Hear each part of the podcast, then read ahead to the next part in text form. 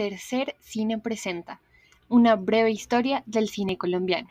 Entrevista con Augusto Bernal. Tercer, cine. Tercer cine. Yo creo que primero a mí me gustaría saber eh, personalmente eh, que nos contara un poquito su merced Augusto, como quién es, qué hace en la vida, qué le gusta en la vida, cuáles son sus intereses y, sobre todo como por qué eh, interesarse en el cine colombiano, ¿no? Como, o en el cine en general. Ah, ah ok. A ver, eh, yo llegué inicialmente al cine por el rock. Por el rock llegué al cine y sigo siendo rockero y sigo siendo cineasta hasta la muerte. Ese es un punto importante.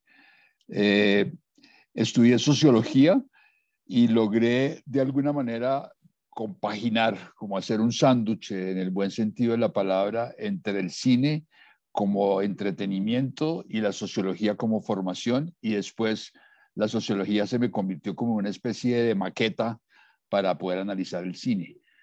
Eh, en ese sentido, estudiando sociología, saqué una revista de cine con personas de la Universidad Nacional, porque yo estudié en la Nacional, que se llamó Comunicarte, Después saqué Arcadia cine en los años 80, que fueron 20 números. Luego saqué Arcadia Textos, después saqué Betty Blue y después saqué Borradores de Cine. O sea, saqué cinco revistas de cine en todo el tiempo. Y durante todo ese trayecto que llevo en mi vida, mi primer trabajo fue director del Departamento de Cine del Museo de Arte Moderno de Bogotá, cuando no existía la sala Los Acevedo. Nos tocaba con silla Rimax no la que algunos conocieron que todavía está perdida. Luego fui director de la Cinemateca Distrital en, los años 80-85. Hice talleres con la revista que se llamaba Arcadia Valcine. Eh, tuve programas de televisión para audiovisuales durante dos años. Cinemateca del martes, Cine Latinoamericano los sábados y Cine Europeo los domingos durante dos años. Después trabajé en el cine manejando la parte de la biblioteca Luego fui a Colcultura, hacia Colcultura Televisión, hacia los programas de cine a la lata, y hice como seis o siete documentales y todos relacionados con el cine indirectamente, pues obviamente al hacer las revistas, como para resumirte, hablaba del cine colombiano y todas esas, eh, eh, todas esas eh, fusiones, si se puede llamar así. saqué dos escuelas de cine que son Arcadia Cine y Black Maria, que duró 20 años, y dentro de las cátedras de Black María de quinto y sexto semestre, ya para terminar, puse la carrera de la materia de historia del cine colombiano, que yo he dictado una parte y conocí a Álvaro Concha, con el cual editamos ya, llevamos dos libros editados sobre historia social del cine en Colombia. Un primer libro sobre el cine mudo colombiano y otro que cogió de 1929, que fue La Matanza de las Bananas de las 28, a 1958, que es la el final de la Roja Espinilla, de la Junta de, Junta, Junta de Política de Roja Espinilla, y el comienzo del Frente Nacional. Y ahorita que estamos trabajando en el tomo 3. Saqué también un libro sobre Rodrigo de No Futuro, y bueno, siempre he escrito sobre cine colombiano, hago parte de la Fundación Patrimonio Fílmico, bueno, no sé qué más se me habrá quedado ante el tintero pero siempre tiendo a relacionar el cine dentro de una formación social y política porque es inevitable, es inevitable. No, no, no podemos eh, decir que el cine es ajeno a todos los problemas. Y un ejemplo concreto es esta película que ganó en, en Cannes, bueno, que tuvo premio en, en, una de las secciones de Cannes, no, no ganó la palma, la de el tailandés y el tailandés, que habla de la memoria, que es un tema que la gente no se atreve a tocar porque somos demasiado nacionalistas respecto a respetar el cine colombiano, nos da miedo asumir posiciones.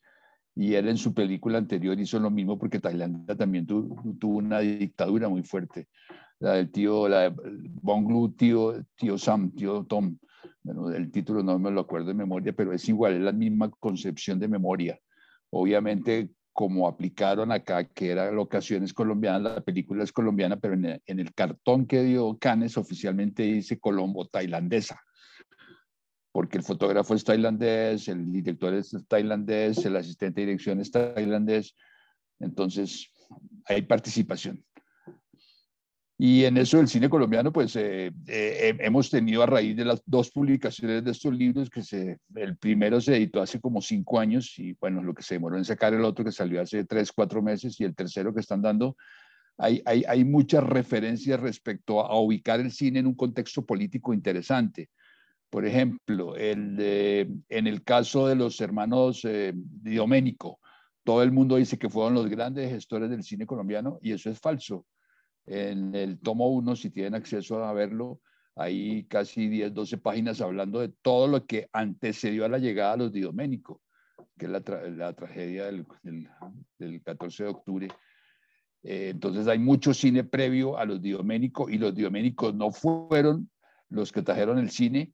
En segundo lugar, eh, los Di no eran los dueños del Teatro Olimpia, arrendaron el Teatro Olimpia a un señor que se llama Nemesio Camacho, que es el que se dio el terreno para hacer el campín, por poner un ejemplo. Y ya para no extenderme tanto, el cine entró por Cúcuta, porque resulta que si la gente se ubicara geográficamente, lo que es el, el, Carare, donde está ahorita una zona de insurgencia impresionante, había una especie de mercadeo de madera y café en Cúcuta por el río Zulia que desembocaba en el, en el lago de Maracaibo o lago de Coquibacoa, que es otro, otro proceso diferente y el señor Gabriel Beir, que venía de los, de, era parte de los Lumière, bajó por el río Magdalena, los zancudos llegaron hasta Monpós, lo sacó y terminó en Puerto Cabello y allá dejó el, el, el, proyector que después llegó a Cúcuta.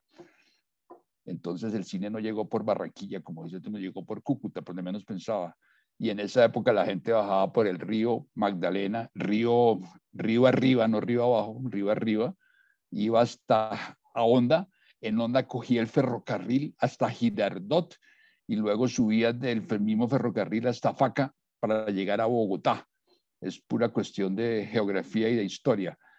Y algo que nos causó mucho impacto cuando hablábamos de cine colombiano es que todo el mundo dice, o aún siguen diciendo los detractores del libro, que el cine colombiano, el cine llegó a Colombia, obviamente cuando Panamá pertenecía a Colombia, estábamos hablando antes de 1903, que fue la separación, eh, que lo trajo el señor Balabrega.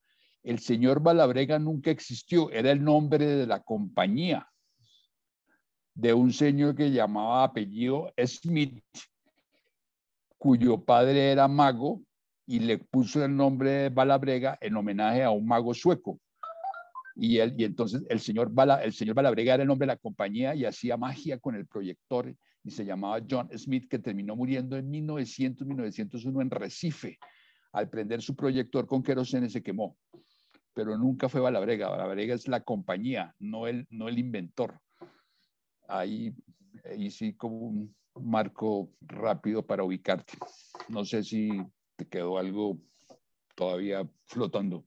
La verdad estuvo muy buena esa respuesta, eh, con, con, anécdota incluida y todo, ¿no? Estuvo bien chévere. Eh, Augusto, y precisamente nosotros estamos bien de acuerdo con lo que su merced dice acerca de que el cine, pues el cine colombiano no se puede pensar sin un contexto político y social, ¿cierto? Eh, tanto Laura como yo somos politólogos y en Tercer Cine tratamos de entender al cine como un vehículo discursivo que también representa y crea imaginarios de, pues, de la sociedad, ¿no? Y obviamente estructuras que, que históricamente se han desarrollado en nuestro país. Para entender un poco más a la experiencia del cine, hemos preparado unas preguntas chiquitas eh, que quisiéramos que se nos contara lo que piensa y lo que siente. Eh, entonces, si quieres, Laura. El tercer cine, perdón, el tercer cine lo tomaron de Octavio Getino y eh, Solanas. Claro, claro, claro, Que Carlos Álvarez hablaba del cuarto cine en su revista cuarto, segundo tranco. Ajá, exacto. El tercer cine. Que el tercer cine es una, el tercer cine para que lo tengan ustedes presente, fue una, ¿cómo decir? Un ajuste, un ajuste semántico y político del movimiento que se llamó el cine imperfecto que, que resurgieron los cubanos. Cuando triunfa la revolución cubana el, el 28-29 de diciembre de 1959, que baja Fidel Castro de la Sierra Maestra, lo primero que le, que le había prometido a los campesinos que lo protegieran la Sierra Maestra fue la, la, reforma agraria y por ende encontró con la reforma agraria un elemento importante que fue la fundación del Instituto Cubano de Arte e Industria Cinematográfica, ICAIC, donde empezó a alfabetizar el proceso de la revolución y alfabetizar el pueblo cubano a partir de imágenes y ahí aparece una, un movimiento que llama el cine imperfecto, porque decía claramente, resumiendo, si los norteamericanos, que fueron los que nos invadieron, los tenían aquí como de alguna manera presos, entre comillas, eh, tenían un cine perfecto. Nosotros que somos una revolución, creamos el cine imperfecto y lo creó Julio García Espinosa, que había estudiado con eh, Gutiérrez Alea en Cinecittà en Italia, con Sabatini, entonces reformó ese concepto del neorrealismo, que es algo que tampoco creo que exista, y lo aplicó a un concepto latinoamericano. Hicieron dos festivales muy importantes que fue en Mérida, Venezuela y en Viña del Mar en Chile y aparecieron y surgieron todos los movimientos cinematográficos por país, todos siguiendo la línea del cine imperfecto y, el, y cada país, el cine indigenista en Bolivia, el tercer cine que era montonero, y así todos tuvieron sus, sus referencias hacia un tercer cine. Sí, sí, eso es justo lo que hemos estado leyendo por ahí, eh, no tan completo como su merced nos vota, así rapidito, eh, pero entonces Laura, si quieres contarnos eh, rápidamente un contexto sobre las preguntas. Bueno, pues nosotros hemos venido trabajando en un documental experimental sobre el cine colombiano. Ya realizamos uno, lo puedes buscar en YouTube, se llama Cine de Culto, Tercer Cine, y hacemos una crítica pues, a este cine comercial que pues se masifica con publicidad, con caracol y que de alguna u otra forma opaca al cine colombiano, pues que se realiza distinto a este, distinto a estas comedias. Eh, después de esta crítica al cine de culto, empezamos a preguntarnos un poco más por el cine colombiano y sobre todo por esta trayectoria histórica, cómo se gesta y principalmente cuál es la relación con los espectadores, como tú muy bien lo dijiste, el cine no se puede pensar sin lo social y sobre todo cómo el cine influye en quien lo está viendo, en la sociedad que lo recibe. Entonces, pues tenemos preguntas que son muy sencillas, entre comillas. Ok. Eh, la primera es, ¿cómo es el cine en Colombia? Eh, el cine en Colombia, en este momento, hoy, 29 de julio de 2001, no es cine, sino hace cine. ¿Por qué?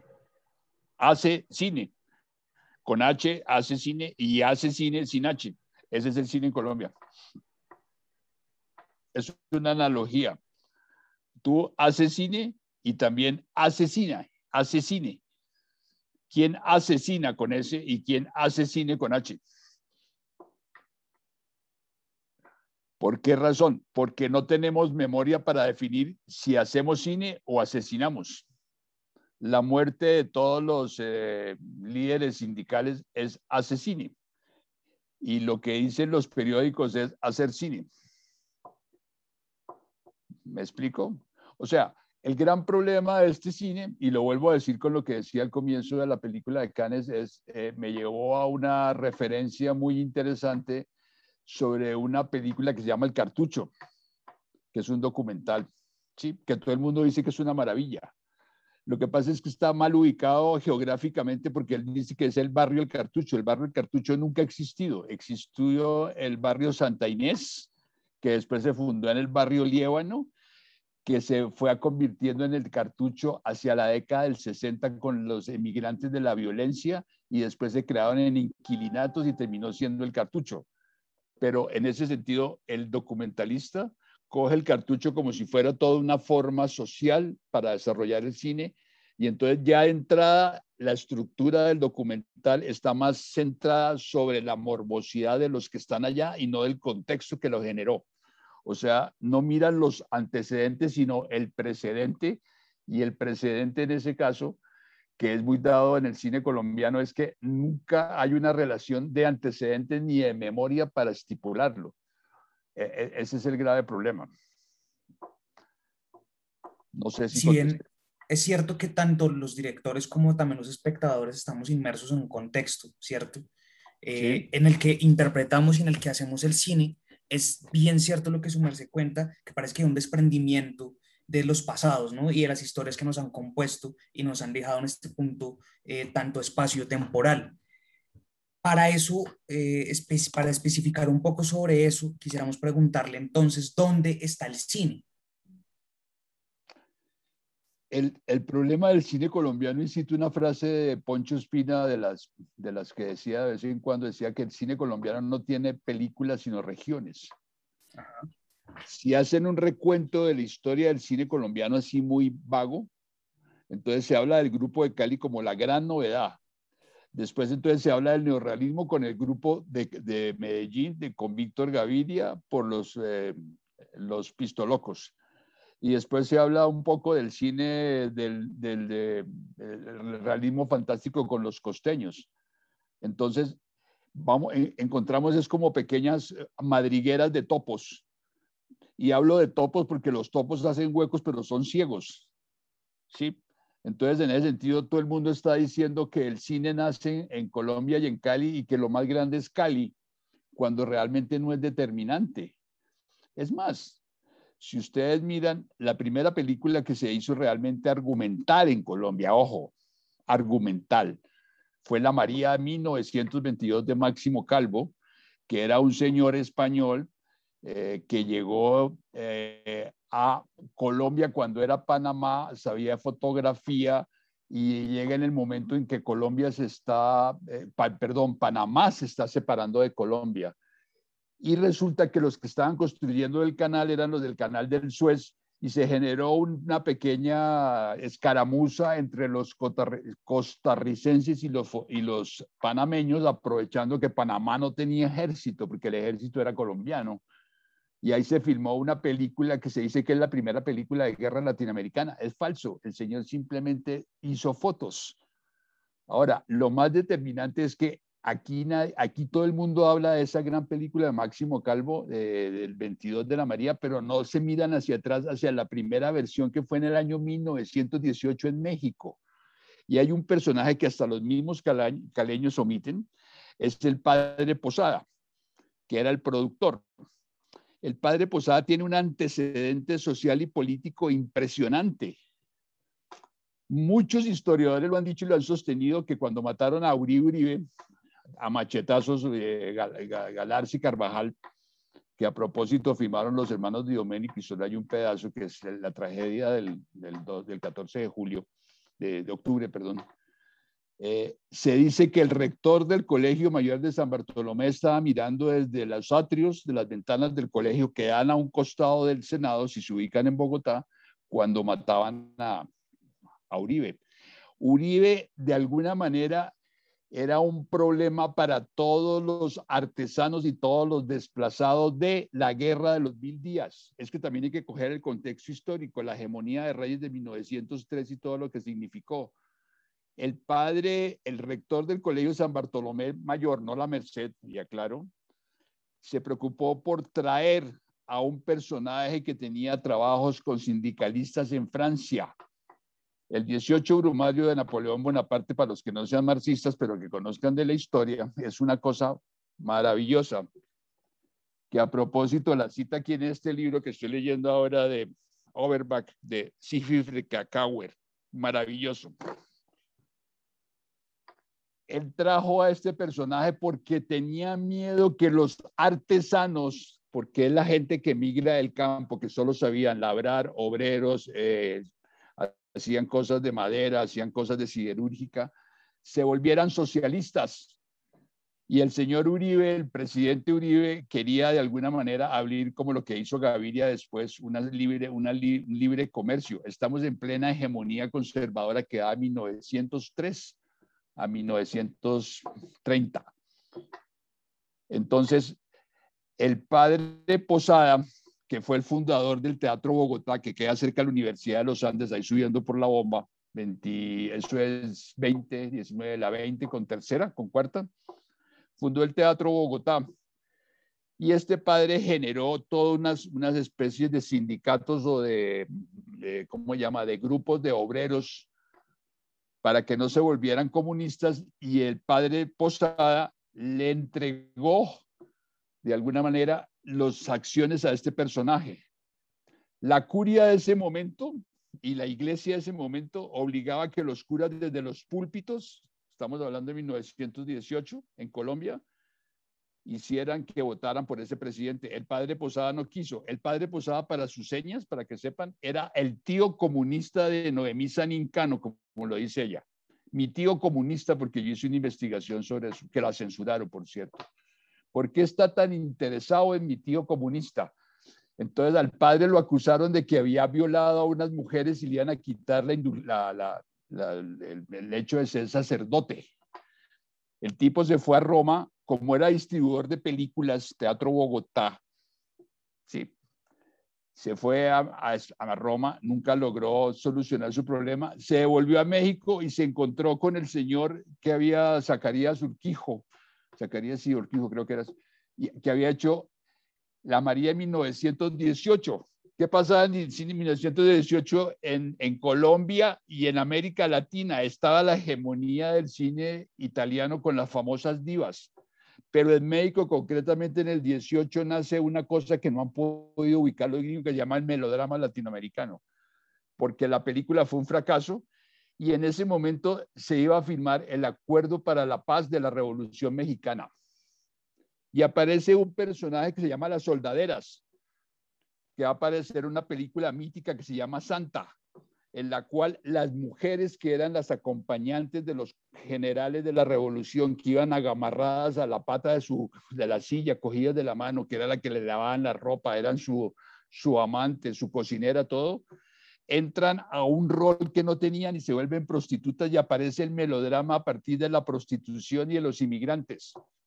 Y la María era la solución porque decían que era el romanticismo del cine y hacen la película con el señor Máximo Calvo y el padre Posada es el productor y después terminó haciendo cine en Buga y haciendo otras casas y hay un busto en Buga que los caleños no han encontrado. Dicen todo todos los historiadores de cine dicen que el cura se perdió.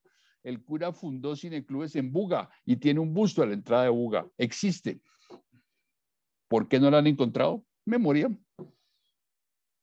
Y para resumirle el problema del señor eh, Calvo, se convirtió en el gran fotógrafo de la burguesía caleña. Hagamos ese contexto de 1922 a, 2021 lo que estaba pasando en Cali con los paros. Es exactamente lo mismo, porque resulta que el Valle del Cauca nace en 1910, porque era el Gran Cauca y se separa con una ventaja. Los caleños, el Valle del Cauca estaba creando Buenaventura y, los, y los, eh, las haciendas azucareras entonces, la primera huelga de obreros cañaduzales, de campesinos, es en el Valle del Cauca en un, en un año nuevo de 1923 que firmó el señor Máximo Calvo. Y fue la primera matanza oficial de la historia de este país de obreros campesinos, que es lo que estaba pasando en Cali 100 años, 80 años después. La historia se repite. ¿Sí? Es más, después Máximo Calvo, para resumirle la historia, que fue el gran paladín, fue fotógrafo de la matanza del estudiante en la Plaza de Toros durante el periodo de, la, de Rojas Pinilla. Y él mismo en una entrevista que existe, dice, borré la película en honor a mi general porque él me había dado trabajo. Entonces, ¿dónde está el cine colombiano? ¿Dónde están los historiadores? ¿Dónde está la memoria? Conclusión, ¿qué tipo de cine estamos haciendo si no tenemos eh, de alguna manera personalidad o sentido sobre lo que tenemos? Listo, Augusto, qué, qué, qué buenas historias, la verdad. Eso, eso último estuvo muy, muy poderoso. Eh, ahora, pues precisamente pensando en, esto, en este tema de las regiones y el cine tan disímil que se crea en Colombia, quisiéramos preguntarle si su merced cree que se puede definir el cine colombiano no solo en el presente, como lo tenemos ahorita, sino en la historia del cine colombiano. Se puede hacer una conceptualización de este, se pueden nombrar algunas características generales o específicas, o es de verdad tan difícil tanto los contextos políticos como regionales que no permiten encontrar una definición específica del cine no, no, no permiten. Habría que crearla a partir de ustedes, los que son, estudian la, la, sociedad, la política y le dan un contexto, o sea, le dan un, le dan un argumento al cine. Y voy a poner un ejemplo de Víctor Gaviria, que es mi amigo, y él lo sabe. ¿Por qué cuando él era, eh, redactor de Acuaramantiña, la revista de poesía, se le acercó a Eli Ramírez, el gran poeta de las comunas de Medellín, el gran poeta de las comunas de Medellín, y le regaló todos sus libros sobre la poesía. Tenía 22 años, Víctor. Sí. Y nunca lo negó. Solo esperaba que saliera el libro de Jorge Ruffinelli, el, el que maneja las, la Universidad de Stanford en literatura, y pone los agradecimientos a, a Orlando Mora, el crítico de cine, para decir que gracias a él descubrió a Eli Ramírez, que a propósito lo, lo, lo reivindicaron, lo publicó AFIT, la Universidad de Uribe, publicó toda la obra de cuentos y ella habla de los pistolocos antes de hacer Rodrigo D. Y Víctor nunca ha reconocido a este señor. Dice que Rodrigo D apareció de una, de una publicación y era Eli Ramírez quien conocía a los pistolocos antes. Era un personaje que le habían matado a su familia en, en, en Antioquia y emigró y se convirtió en un personaje de las comunas cuando se estaban desarrollando. Ahí está la historia. Y si seguimos investigando vamos a encontrar muchas más cosas. Por ejemplo, la langosta azul. Entonces dice que fue la gran solución para el cine colombiano y que ahí estaba García Márquez. García Márquez nunca estuvo. El gran padre de se llama, se llama Luis Vicente, el padre de los, de los cineclubes el señor eh, Grau, que trabajó ahí editor, le enseñó a Vicenza cómo editar. Ellos conocían, ahí llegaron después eh, todas las personas que formaron la cueva, pero era gente que tenía dinero. Ahí después llegó Arocha, llegó el cabellón Cepeda, pero tenían una influencia porque habían, vivido en Nueva York, entonces conocieron todo el underground norteamericano. El mismo Nereo, el fotógrafo que hace el papel de gringo en la langosta azul, dice, pero ¿para qué firman esta, esta película que me dicen que soy gringo porque tengo los ojos claros cuando está en blanco y negro. Pero entonces todo el mundo cae en la trampa. Es que es García Márquez. Sí, y García Márquez hizo muchas cosas chimbas. La primera que hizo fue con Ripstein, hijo, la de, crónica, la, perdón, la de, la, eh, la, que después hizo Jorge Alitriana. Eh, bueno, se me pasó y hizo después muchas cosas interesantes, pero él, él, quería estudiar cine. Él, él era redactor del periódico El Espectador y le hacía las crónicas al Cineclub de Colombia. Y se fue para Italia a estudiar cine y ser guionista y nunca pudo y después fundó la Escuela de San Antonio. Entonces son una cantidad de circunstancias que hay que saber analizar y empatar para decir las cosas con, con certeza y no simplemente por conocimiento. Listo, Augusto. Y bueno, primero le quiero presentar a nuestra compañera Juliana, que también entró a la reunión. Ella sí es cineasta en comparación a nosotros. Ella estudió cine en la Universidad del Valle. Juliana, si quieres presentarte, si estás por ahí. La Universidad del Valle no tiene cine, tiene Facultad de Comunicación Social. Qué pena, Juliana. Hola, hola, mucho gusto. No, eh, un error, estudié en la autónoma. Ah, ah en la autónoma. En la del Valle está la única escuela de cine que hay en, Cali era la de Paquico. Las, otras son, las otras son las de las facultades de comunicación social que, que de alguna manera se reivindicaban a través de FELACLAS, que era la pelea que tenía con Bogotá, con la Javeriana y con la Universidad de La Sabana, por una razón muy sencilla. Muy pocas universidades tienen comunicación social. En Bogotá no hay una sola universidad pública que tenga comunicación social. Todo es la Javeriana de La Sabana. En Cali está la, la del Valle y esa es la que manda toda la hegemonía y cuando aparecieron los canales regionales, que se acaba Focine, que aparece el primero es Telepacífico, después Tele, eh, perdón, primero es Teleantioquia, que lo inaugura Víctor Gaviria, después Telepacífico y después eh, eh, Telecaribe y el último es Telecafé. Entonces hicieron una serie que es muy importante que se llama Rostros y Rastros, que ya llega como cuatro temporadas. Jurídica tiene un doctorado en cine latinoamericano que es bastante flojo. Así me echen la madre mis amigos pero es bastante flojo. Listo, Augusto. Pues eh, eso, es cierto, ¿no?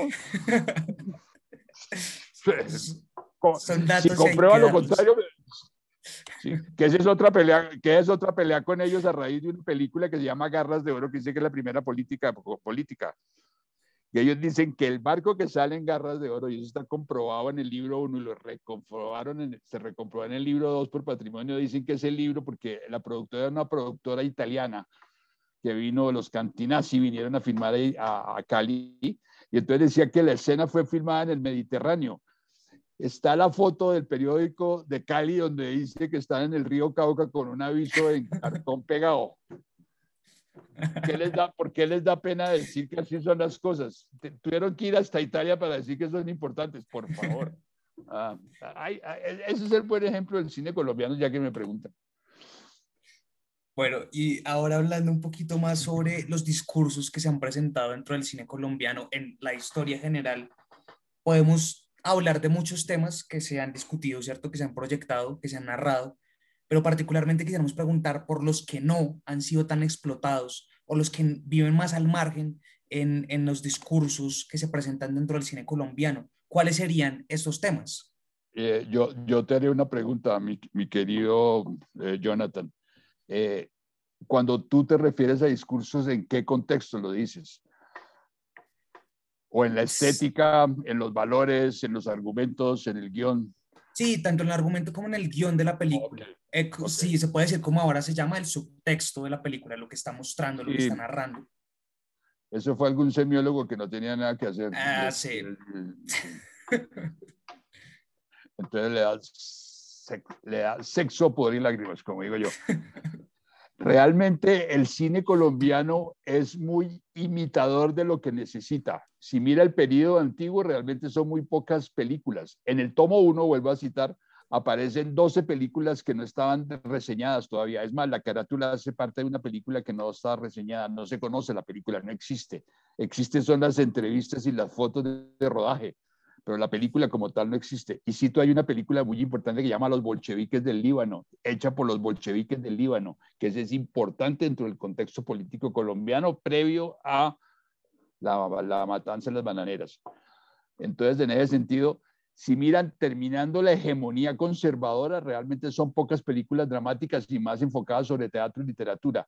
Después viene todo el ejemplo de Acevedo, que son noticieros que eran conservadores, pero se pasaron al lado político con Olay Herrera y comienzan a hacer la parodia de la guerra del Perú, que esa es otra historia. Hasta que llega el señor eh, Jorge Eliezer Gaitán y hace, hace unas cosas de educación en cine pero simplemente viene la, parte de la violencia y, y, comenzamos a hacer un elemento nacionalista que ya venía desde eh, bajo el cielo antioqueño a finales de los 20. Y tenemos haciendo películas, o sea, somos momentáneos. Tal vez para mí el, el, ejemplo más determinante, como para tener una, un, un tronco donde aparecen todas las otras ramas del cine colombiano, pienso que son los 60. Primero, porque aparecen lo que llaman los maestros, que es un término que utilizó, eh, que utilizó Hernando Salcedo Silva, que saludaba aquí o maestrico y llaman los maestros. Es más, dentro de los maestros metieron a, a, a, Arzuaga, que no era colombiano y era totalmente diferente. Raíces de Piedra pasó a Meridiano, por citar dos. Entonces, desde ese ciclo de los maestros, le apareció un enemigo que no contaban con él, que era la televisión, pero necesitaban justificar tanto la televisión como el cine y comienzan a hacer publicidad, pequeños cortos y surge una, una, una posición, porque, se ha, porque se ha fundado la Facultad de Sociología de la Nacional y la de Antropología, que es primero la antropología que la de Sociología. Y entonces aparece la primera película producida por la Universidad Nacional, que es de Diego León Giraldo sobre Camilo Torres. Sí. Y aparece una segunda facción que son los marginales, que son Marta Rodríguez y más Jorge Silva, porque ahora nadie cita a Jorge Silva cuando es determinante. ¿Sí? El otro es Gabriela Samper, que es buenísima también. Y el otro es Carlos Álvarez y Julia de Álvarez. Ahí están, esos cinco. Y luego aparecen los, los underground, por darle así político, que es Pepe Sánchez cuando filma, los, los bombardeos de Guillermo León Valencia, abuelo de Paloma Valencia del Centro Democrático, ¿sí? que son en el patio y Marquetalia. Y en ese pedido de la violencia, donde hay, comillas, cierta libertad y cierta educación, entonces surgen los, los mexicanos y llegan muchos actores a Colombia que estaban emigrando en México producto de la violencia. y otros que se fueron para México, ejemplo García Márquez, ejemplo Álvaro Mutis, el otro escritor, y vienen los hermanos Galvez, trabajan con Carlos Muñoz, eh, aparece Semáforo en Rojo, aparece Cabo lleva su angustia, que son dos grandes películas, y aparece un elemento que para mí es determinante, pero todo el mundo odia porque no lo conoce, que llama Gustavo Nieto Roa, que tenía una formación cinematográfica porque hacía noticieros para la ONU, y termina siendo ahora Las Violetas y crea un concepto de industria paralelo a una propuesta del gobierno de ese momento, eh, que sobre el sobreprecio y ahí aparece todo ese periodo de la comedia que se relaciona con la televisión. ¿Por qué? Porque muchos de la televisión, que era yo y tú, que seguramente tú no alcanzaste a ver, o tus papás sí, entonces trabajaban en televisión y cine, que es un poco la, la forma como está trabajando Dago García con Caracol. Ojo, la historia es cíclica. Entonces Nieto Roa hace el gordo Benjumea, hasta que el gordo Benjumea, Carlos, eh, Carlos Benjumea, decidió que ya no servía, que él era un actor importante y le da por hacer una versión de, de Humphrey Bogart del halcón maltés y, se tira todo. Hace una vaina que llama Bonaparte, eh, Bonaparte investigador privado. Y entonces aparece una, un cuasi cine político dentro de la comedia, que es el papá del, del el, fiscal este que, se fue, que se escondió, eh, Martínez Pardo, cuando hace Mamagay, aparecen y vienen otra serie de directores que habían estudiado, que hacían parte del Partido Comunista, que habían estudiado en los países socialistas, Leopoldo Pinzón, Jorge Alitriana, eh, aparece el teatro también, que también hace cine, Carlos José Reyes, eh, Felisa Burstein. En fin, es un periodo entre el 60 y el 70 determinante que se van a juntar tanto los que estudiaron afuera los maestros, los políticos, los marginales, los que venían de teatro, los actores y otro cine que va a ser determinante, que se va a obtener otra cantidad de formas. Ahí yo lo dejaría en él hasta la llegada de Focine. Ya en Focine es, es como una familia que al mayor le pegan y no le dan nada, pero a los que vienen atrás sí les dan todo. Eso es Focine y es en el cine colombiano donde aparecen una cantidad de cosas que son determinantes, donde aparece un sindicato de cine que es Cine, donde aparece ACO, que es una asociación de cinematografistas, donde el Estado empieza a fomentar, donde de alguna manera el sobreprecio es importante, donde aparece la crítica cristiana, donde la iglesia tiene un papel importante. Y finalmente, después, cuando Focine se acaba, antes de que se acabe, aparecen los mediometrajes de televisión, donde aparece después Víctor Gaviria, Oscar Campo, Jorge Aldana, una cantidad de directores jóvenes que ahora son los viejos. Y por ende, aparece después una última parte que es la cola, que son los canales regionales y las escuelas de cine, que entonces ya generan otra generación que solamente piensan en la técnica, pero no conocen la historia para poderla aplicar a su conocimiento técnico. Ahí te lo resumí. ¿Mucha cosa?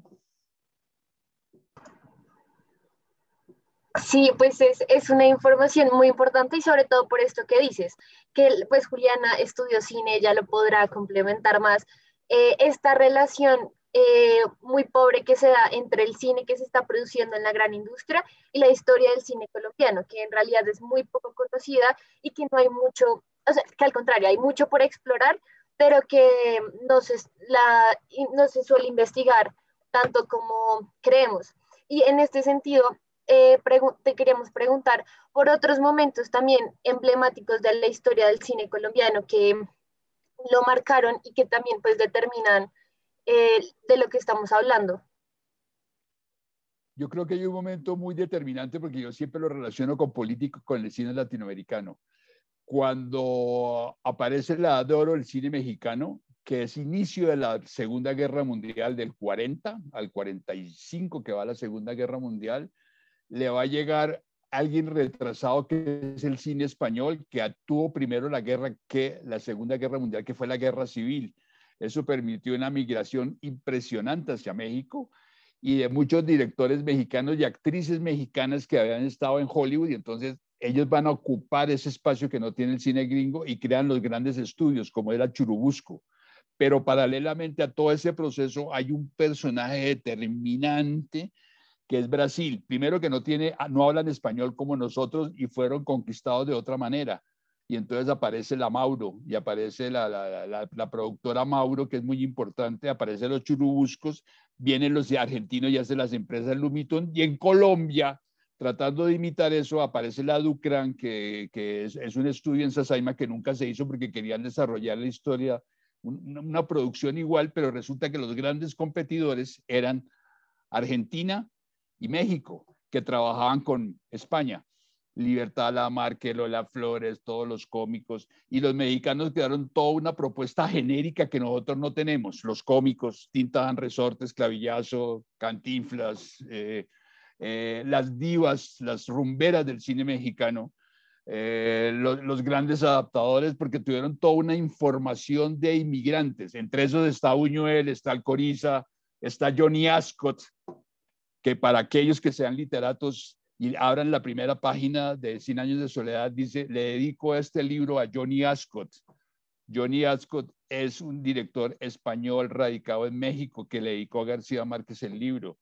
Y esos mexicanos fueron los que aparecen en un periodo de la revolución cubana que se llama El cine en el paraíso, que son todos los extranjeros apoyando el cine revolucionario cubano que de alguna manera tuvo su influencia en el resto de América Latina de una manera impresionante. Y ese periodo aquí fue totalmente censurado por política, porque estábamos en un periodo del, Frente Nacional donde estaban liberales y conservadores. Surgen las guerrillas, entonces aparece la FARC porque están bombardeados, aparece el ELN, aparece Camilo Torres, entonces hay una posición política más de, más, más de ataque de violencia permanente y el cine no se preocupa por eso.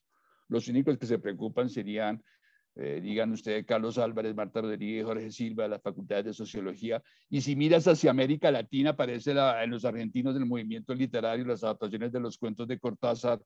Si miras en Chile, es el primer periodo de Allende que no pudo ser y luego se funda el MIR. Si miras hacia Bolivia, aparece San Ginés con el cine indigenista. Si miras a Venezuela, que copian nuestra forma de focine y hacen su cine del petróleo, e, e, e, etcétera, etcétera. Y el cine mexicano termina publicando el cine de Super 8, termina haciendo una cantidad de propuestas cinematográficas impresionantes. Entonces, nosotros siempre vamos, somos la cola de la cola.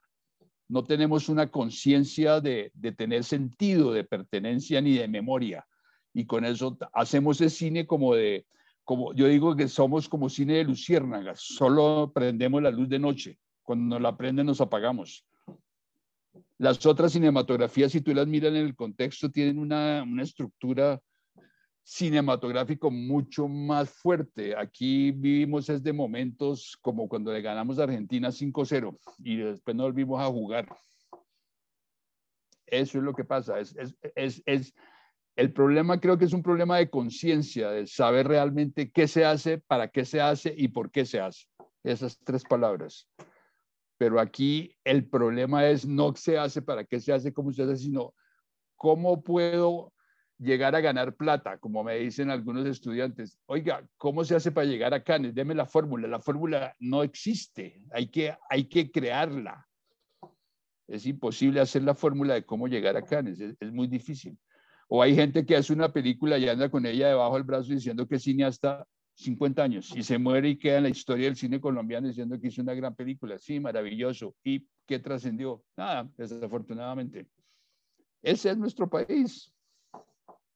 Y esa es nuestra cinematografía y esa es nuestra memoria.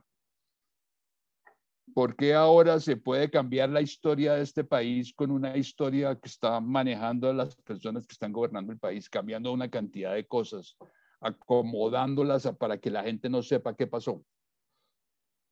Entonces, ¿dónde está el cine? Salgamos a firmar protestas porque eso es denuncia. Bueno, eso lo habían hecho los soviéticos con el Pro, Malevich, Malevich no, sino Meyerhold. Einstein trató de hacerlo pero lo hicieron nada menos ni nada más que los, los uruguayos. Mario Handler, cuando hace el cine Los Tres Minutos, donde sale la célebre canción de Mercedes Sosa, Me gustan los estudiantes. Lo hizo Getino, lo hizo Solanas, lo hizo Prelorán, lo hizo Raimundo Gessler. Se hicieron un cine político en plenas dictaduras. Lo hicieron los chilenos en el MIR con Litín, cuando decían nuestro pequeño Hollywood. Lo están haciendo los paraguayos que tuvieron una dictadura de Stroessner de 50 años con, eh, con Paz Encina, por ejemplo. Encontraron una, una revolución, un centro de memoria donde la gente hace cine. O sea, miren ese, en esa constelación ¿En qué parte de esa constelación puede estar el cine colombiano y es la única estrella que no brilla? De resto todas brillan. ¿Por qué? Esa pregunta se le da a ustedes que tienen la obligación de hacer que brille, ponerle más luz y más interés. Listo, y pensando justamente eso, algo que se me ocurrió mientras me estaba hablando, es que si bien el cine colombiano está en un contexto, el principal contexto del cine fue el conflicto, ¿cierto? El conflicto, pues el principal contexto de Colombia es el conflicto armado. Eh, siempre ha existido. Sí, siempre, siempre, siempre ha estado. Eh, pero hablando específicamente ahora del conflicto armado, cómo se concibe, como a través del 60 para adelante, quisiéramos preguntarle cuáles son las películas más importantes acerca del conflicto armado en Colombia. Es una pregunta que puede ser una pregunta de baúl. Yo siempre que hablo con mis estudiantes les digo, ustedes hablan del descubrimiento de América, la caída de, el 9 de abril, Pablo Escobar y la selección Colombia. El resto de la historia se, les olvida. Pero no se, no, no se dan cuenta que la patria va porque ya no se los enseñan, porque en, algunos periodos de, esta presidencia se obligó a que no se estudiara historia. En el periodo de la patria boba, el, la Colombia federada, el presidente Márquez apareció la primera, la primera, la, primera disputa política, se llama la Guerra de los Supremos, que fueron los curas. Y si usted mira el Valle del el Cauca, no el Valle del Cauca, sino el Cauca, la Constitución hizo un decreto de 1858 donde se le daba los resguardos a los indígenas y el único que estuvo en contra y sigue en contra con ese, con ese decreto de 1858, ¿quiénes son? Los caucanos. ¿Por qué está pasando eso? Por esa pasa que lleva 150 años. Ahí está. Ahora, coger el conflicto y hablar de películas determinantes es muy difícil. Y lo digo porque estoy haciendo una investigación que llevo dos años con la Universidad Nacional de Sociología, es que hablando con los historiadores, ellos solo definen seis categorías de violencia. Yo encontré 17. Entonces, cuando uno encuentra 17, entonces el problema no es acomodar las películas, sino darle sentido. Por ejemplo, una última que encontré fue eh, leyendo una biografía de eh, de, Quintín Lame, el gran líder indígena del Cauca, terrejero. Terrejero en términos del Cauca es el que no tiene el poder. Pero si usted, sin ser marxista, porque aquí la gente le dicen que es marxista y eso es como hablarle del diablo, es el concepto que tenía Marx en, en el manifiesto comunista del proletario.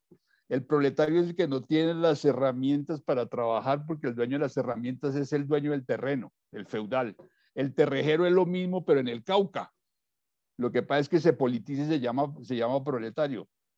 El campovolante. ¿Quién eran los campovolantes? Entonces recuerda las películas de Clint Eastwood, el que cuida los campos, que es el paramilitarismo que se creó en el año 60 con el coronel Román con el DAR rural para cuidarle los terrenos a los, a los, a los ganaderos, que es lo que está pasando ahora en Córdoba. Entonces, hay una serie de circunstancias que sería muy difícil hablar de películas concretas. Todo el mundo cae en el lugar común de hablar de El río de las tumbas o de la mansión de la Araucaima, y entonces ah, si son más intelectuales hablan del realismo poético o del, eh, eh, ¿cómo se llama? Lo que decía Mutis, eh, lo, de, lo de la mansión de la Araucaima, que es un problema de tierra caliente, una cosa así. Los cubanos hablaban de la revolución sin encontrarle géneros. Si usted mira la muerte de un burócrata de Alea, está hablando de la burocracia. Si usted mira los días del agua, entiende de Cortázar, entiende que es la religión. Eh, si usted habla de, Haití, habla de otra película de Alea, pues se me pasó en este momento, y, hay una cantidad de temas que hicieron que representara eso. Hablaron hasta los homosexuales con fresa y chocolate porque hacía parte de la revolución. Y si mira la revolución ahora, los cineastas cubanos son más conscientes del proceso, con todo el bloqueo y todo lo que quiera. Nosotros tenemos el problema del conflicto siempre manejando los mismos temas. Entonces, confesiona Laura por eh, García, por, por Gaitán, el río de las tumbas por los muertos, pero eso ya venía desde antes. Eh, ¿Qué otra? Eh, otra que se me acuerde, lo mejor de mis navajas que es el corto del el barbero que tiene que cortarle el cuello, afeitar al coronel y, es del partido contrario, eh, etcétera, etcétera. Entonces, Entonces, ahora estamos cayendo en, una épica existencialista experimental de ala la violencia, un contexto semiótico, intelectual, comunicador, barbero, Silva. Pero es que el problema no está ahí, el problema es encontrar el fondo de lo que se hace para representarlo, no para analizarlo. Estamos haciendo cine del conflicto diciendo que estamos analizando y creando verdad, y eso es mentiras. Estamos comprándonos zapatos Converse para decir que tenemos plata, pero resulta que tenemos las medias rotas. Así está, así están las cosas.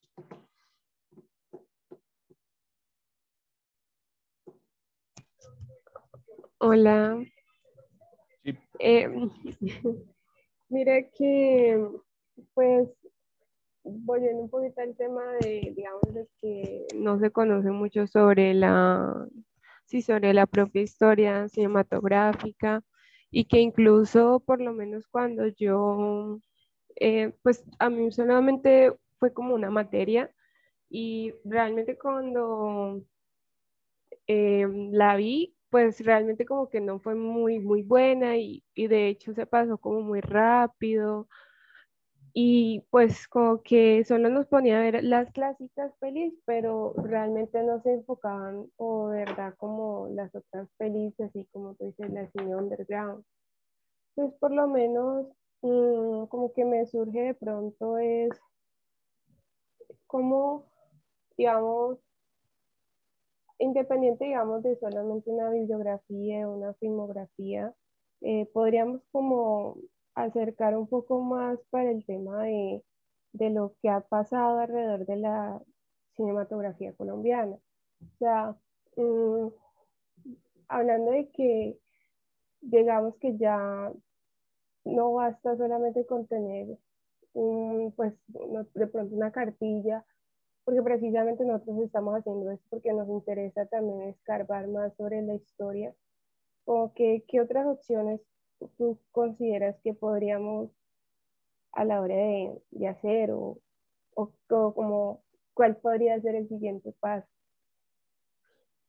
Yo siempre he dicho que la mejor manera de hacer cine, de llegar al cine, es entendiendo nuestra historia.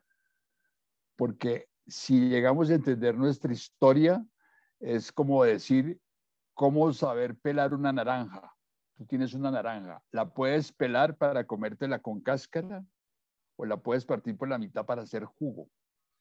Muchos dirán, es una naranja.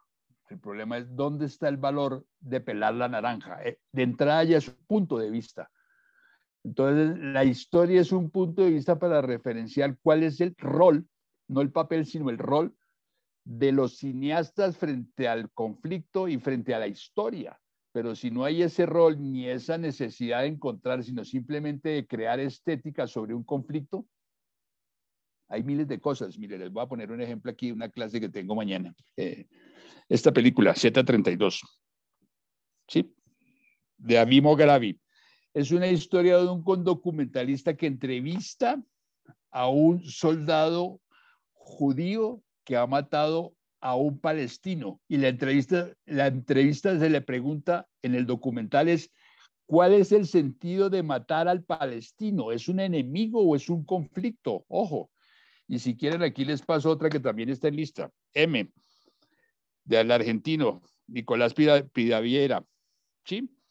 Es una historia de él que se pone a preguntar, le leo rápidamente como para que lo contextualicen, dice, Cerca de cumplir los 36 años, Nicolás Pridivera, a la misma edad que tenía su madre cuando fue secuestrada por la última dictadura militar, inicia una investigación para descubrir lo sucedido con su madre, Marta Sierra. Al no encontrar mayores datos sobre su destino ulterior, empieza a indagar en el pasado militante para devolver el porqué de su desaparición. O sea, no hace una película sobre los desaparecidos, sino justifica la reacción que justificó y llevó a que aparecieran los desaparecidos. Si, si hiciéramos una cinta sobre por qué aparecieron todos estos personajes que, que mataron, ¿Por qué dispararon a los ojos los, los del SMAT? ¿Por qué el SMAT lo educaron así para disparar durante los paros? Tal vez la, la sensación del conflicto sería diferente y, la madurez de los directores sería diferente, porque no tenemos capacidad de eh, justificar una memoria ni de, no, hablo de denunciar porque la palabra denunciar puede tener muchas formas, es la forma de construir, Einstein hablaba del sentido y la forma, la revolución cubana, la revolución mozambiqueña, la revolución eh, argentina, todos tuvieron un sentido y una forma y crearon un género a partir de ese sentido y esa forma. Nosotros no tenemos ni sentido ni forma, tenemos la inmediatez del hecho y se muere. Ese es un problema. Los argentinos, con todos los grupos guerrilleros que tuvieron, todos hacían cine los peruanos también, el RP. Los, eh, eh, hay una película lindísima venezolana que llama Postales de Leningrado que habla sobre el inicio de los, la, guerrilla, la guerrilla venezolana. El Teatro Arena en Sao Paulo, en Brasil, hablando de los militares hay, un sentido de conocimiento de la historia que les permite reivindicar o servir de, más que de argumento de receta para hacer las películas, pero aquí no es coger el conflicto como un pretexto para hacer una película. Ahí es donde está el problema.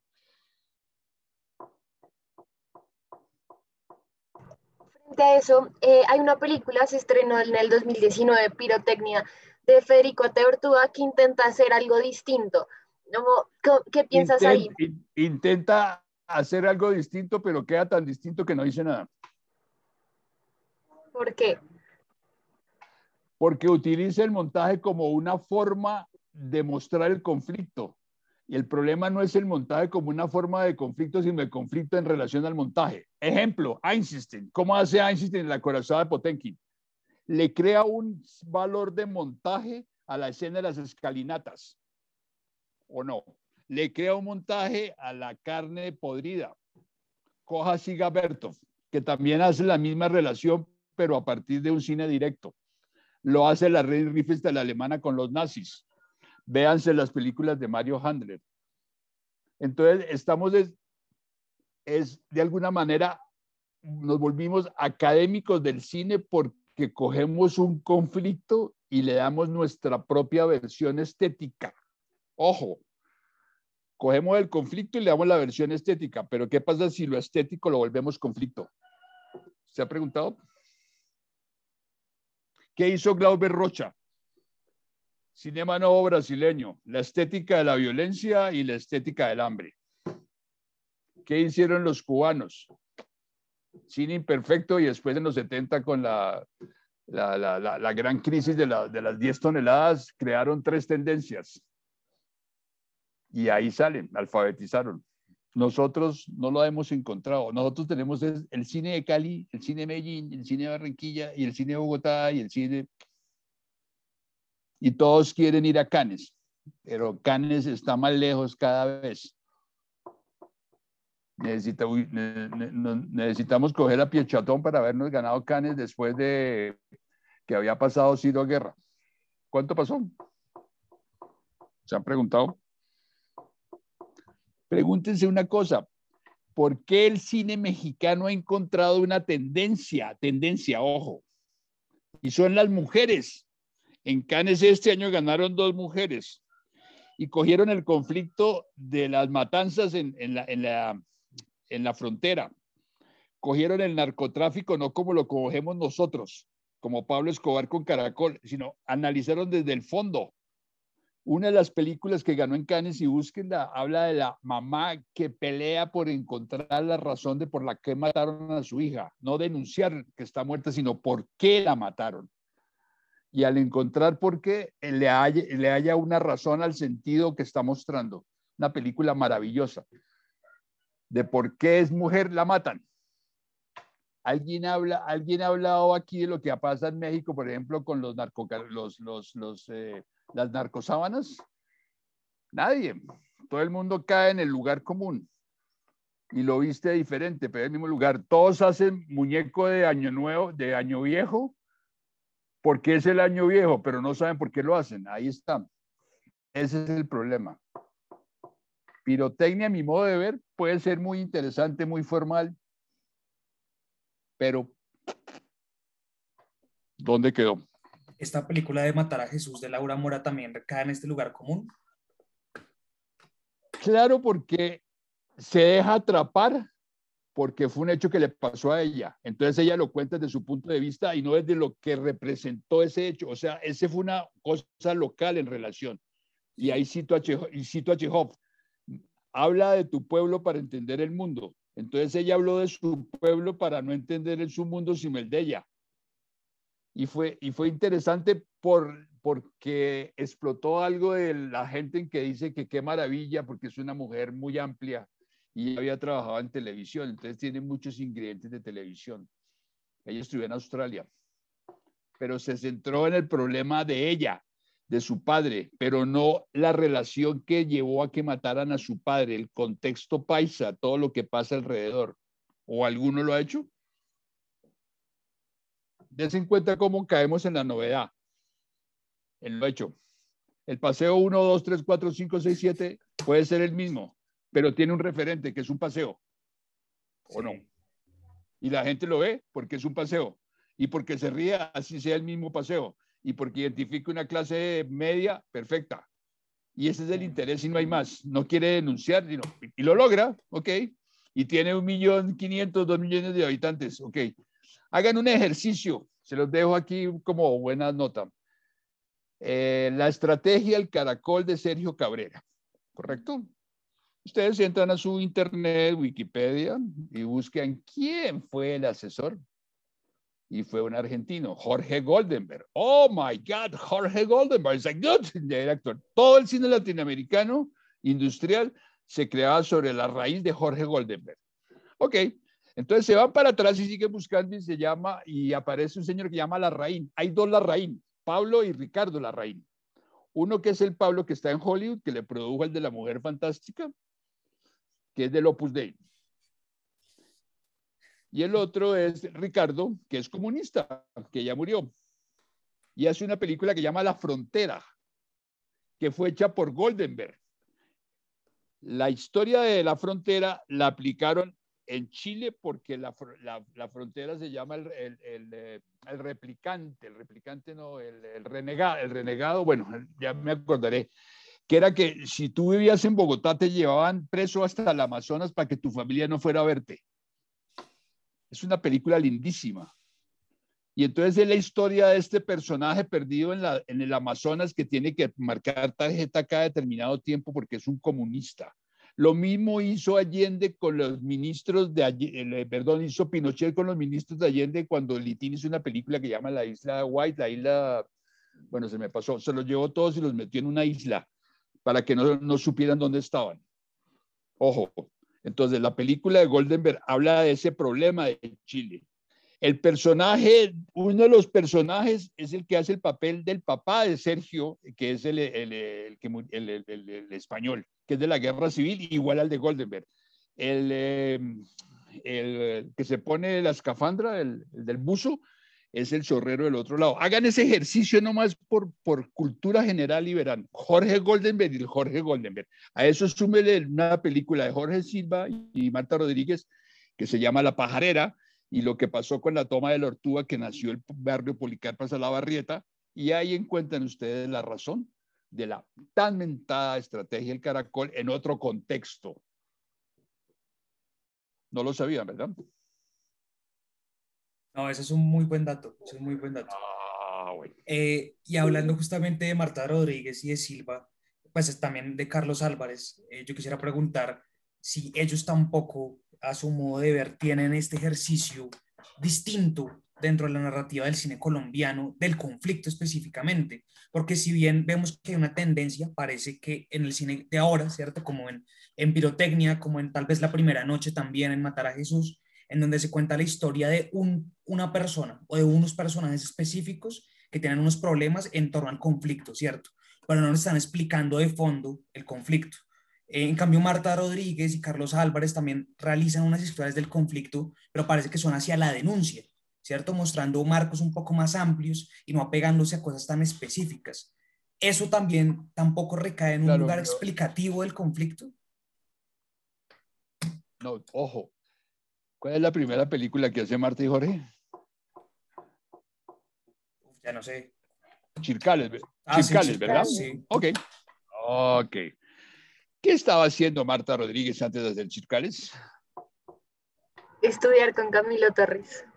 Ah, ok. Y Camilo Torres, y Camilo Torres cuando, y Camilo Torres cuando saca su libro, ¿dónde la conoce? Trabaja, él trabaja en las, en las ladrilleras, ¿no es cierto? Sí. Ah, bueno, por eso es que está haciendo un documental, una investigación sobre Camilo. ¿O, no? Ok. ¿Y cómo aparece Jorge, que era fotógrafo? Era totalmente ajeno a todo y era, y era proleto puro. No, si no, bueno, ok, suben. Gabriela Samper era burguesa furibunda, era los Samper de las de las de los cementeras, cuando había una cosa de cementos que iba a la calera, ¿ok? Y hace una película sobre, llama Los Encostalados, sobre una tendencia religiosa en la violencia en los 50, maravillosa, o el páramo de Cumanday.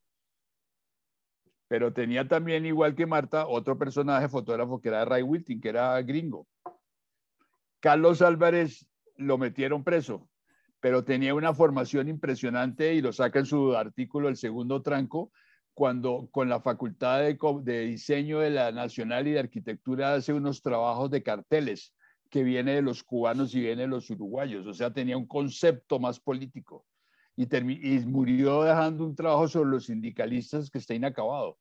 Entonces, ahí encuentra tres formaciones diferentes en, el mismo, en el mismo tiempo. Y Pepe Sánchez se fue a trabajar con estos franceses a hacer, los hacer las tomas de los bombardeos de, El Pato y Marquetalia y terminó exilado en Chile, donde conoce a Dunab Kuzmanich, donde trabaja con Miguel Litín haciendo el Chacal de Nahuel Toro y regresa a Colombia y hace Chichigua, que es otro trabajo de la Universidad Nacional, años 60. ¿Sí?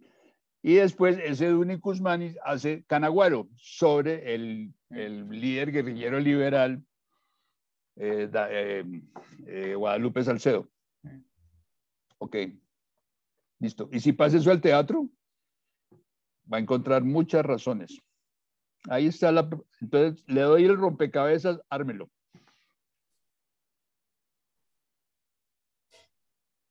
Listo, listo. Aquí no se trata de, aquí no se trata de que es bueno o es malo, sino cuál es su contexto para encontrar con... Es como cuando tienen una toma y busca una extensión de tres patas o de dos patas, ¿para qué sirve? No importa que dé luz, sino cuántas luces puedo meter en la extensión. Y ahí hay un proceso político bien interesante. Es más, de ese proceso político inicial hay que encontrar dos puntos políticos muy interesantes que ya la Rosca y Crítica 33. Ojo, búsquelos.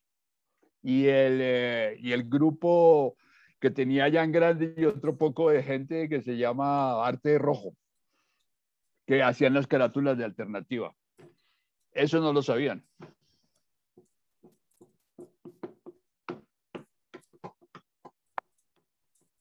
Y cuando quiera desde los presento para que le hagan una entrevista.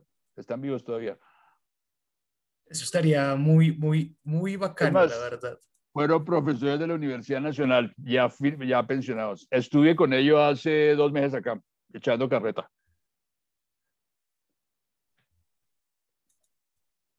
¿Algo más? Mucha información.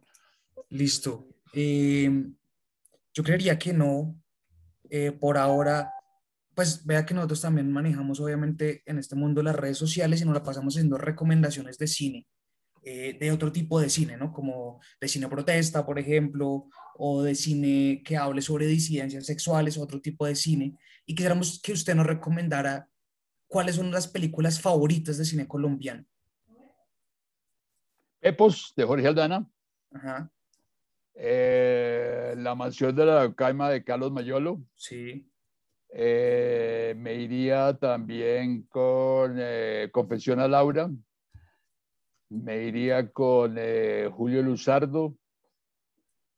Eh, a ver, hay más, pero tengo otras muy interesantes. Eh, bueno, no sé, hablé tanto que ya se me olvidó todo, pero sí hay, varias. de las últimas, a ver cuál. La, la, lombriz del Orinoco no, no me gusta.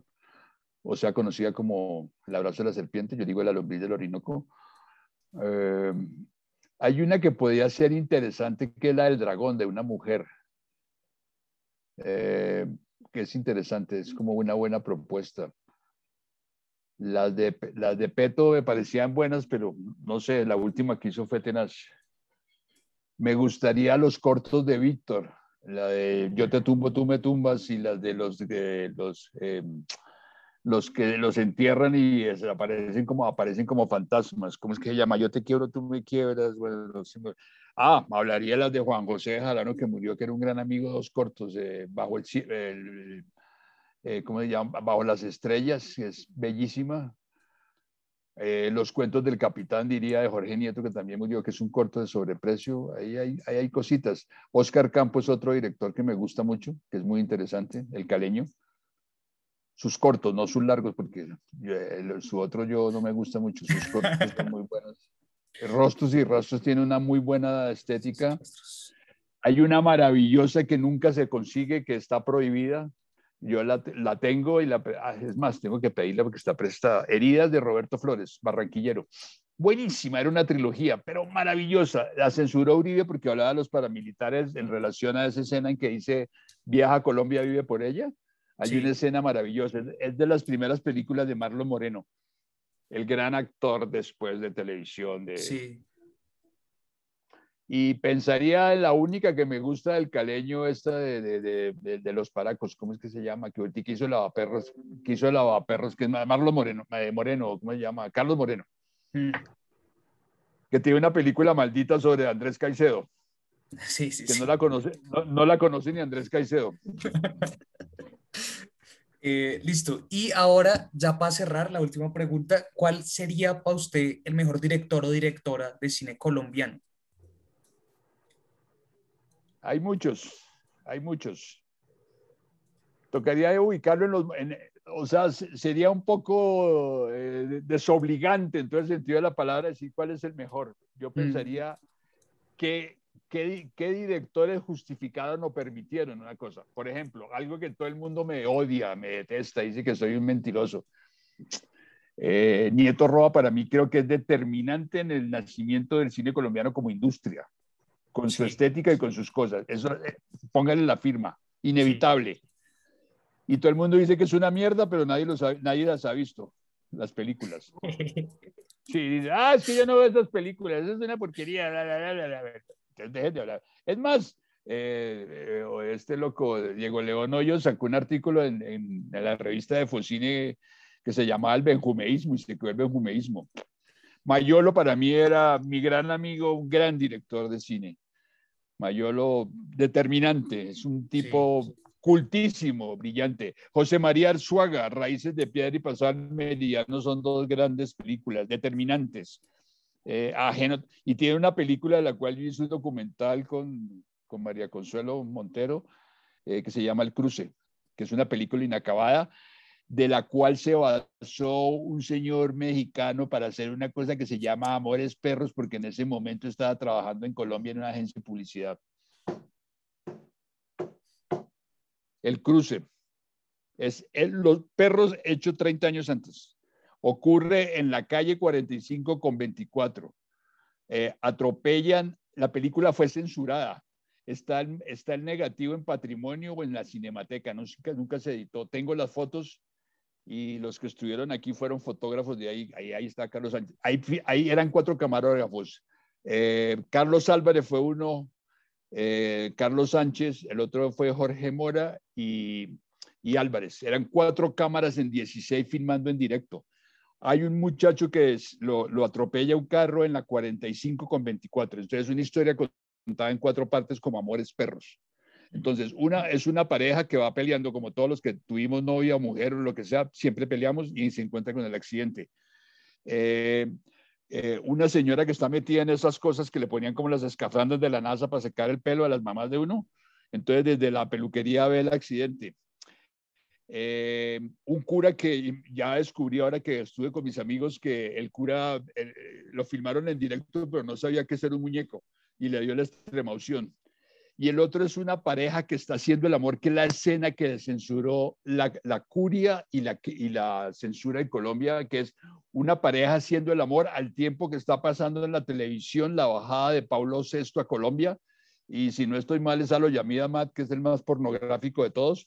Y Colombia, atención, va a besar, va a besar tierra, va a besar tierra el Papa. Y es cuando la pareja llega a su orgasmo. Y por eso censuraron la película y nunca salió. Y el documental sobre esa película está en Fundación Patrimonio Fílmico y lo hicimos con María Consuelo Montero hace 10 años, 15 años. El cruce. Ahí le dejo esa historia. Listo, listo. Augusto, muchísimas gracias. De verdad quedamos encantados con toda la información que nos dio. Nos va a tocar repasarla de a poquitos eh, para irla cogiendo con pinzas. Pero de verdad, muchísimas gracias. Eh, yo creo que no es más por ahora. Tercer cine. Tercer cine.